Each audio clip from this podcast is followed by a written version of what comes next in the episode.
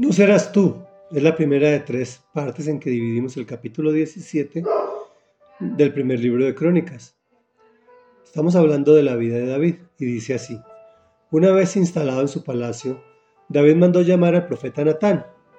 Mira, le dijo David, yo vivo en un hermoso palacio de cedro, mientras que el arca del pacto del Señor está allá afuera, debajo de una carpa. Natán le respondió a David, haz todo lo que tienes pensado, porque Dios está contigo. Pero esa misma noche Dios le dijo a Natán, Ve y dile a mi siervo David, esto ha declarado el Señor, no serás tú el que construya una casa en la que yo viva.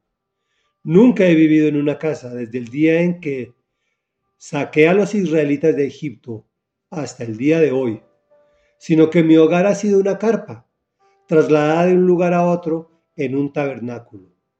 Sin embargo, no importa dónde haya ido con los israelitas, ni una sola vez me quejé ante los líderes de Israel, los pastores de mi pueblo. Nunca les pregunté, ¿por qué no me han construido una hermosa casa de cedro? Reflexión. Me encanta David, siempre pensando en honrar a Dios. Yo tengo lo que no merezco y Dios por allá en una carpa. Tengo que levantarle un hermoso templo. Y llama al profeta Natán. Porque pues el profeta Natán, tú sabes que el Señor había organizado y había dado roles específicos. Y eran los levitas con los que él se comunicaba. Pero el profeta Natán, como cualquiera de nosotros, dice, hágale. Dios está contigo a todas luces pero se lleva una gran sorpresa. Cuando esa misma noche el Señor le habla y le dice, dígale a mi siervo David, no serás tú.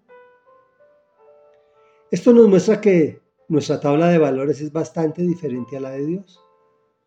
Muchas veces nos menospreciamos por acciones de nuestro pasado, como es el caso de David, a quien no se le permite levantar unos ladrillos, pero se le entrega algo muchísimo más preciado.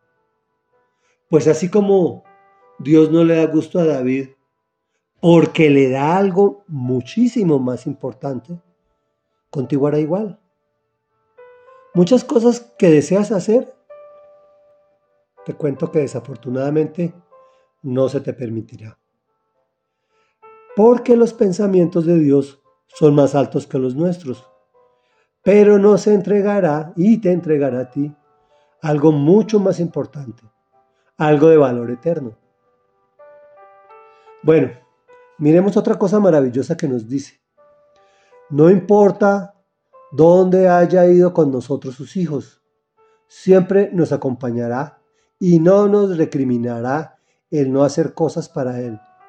Más bien nos pide obediencia a sus mandamientos, que entre otras cosas son para nuestro propio bien.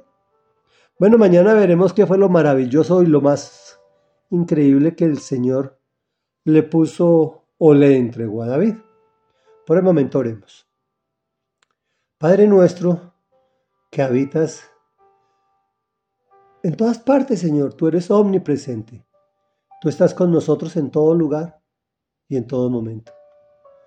Nos miras con un amor increíble que nosotros ni siquiera alcanzamos a evaluar.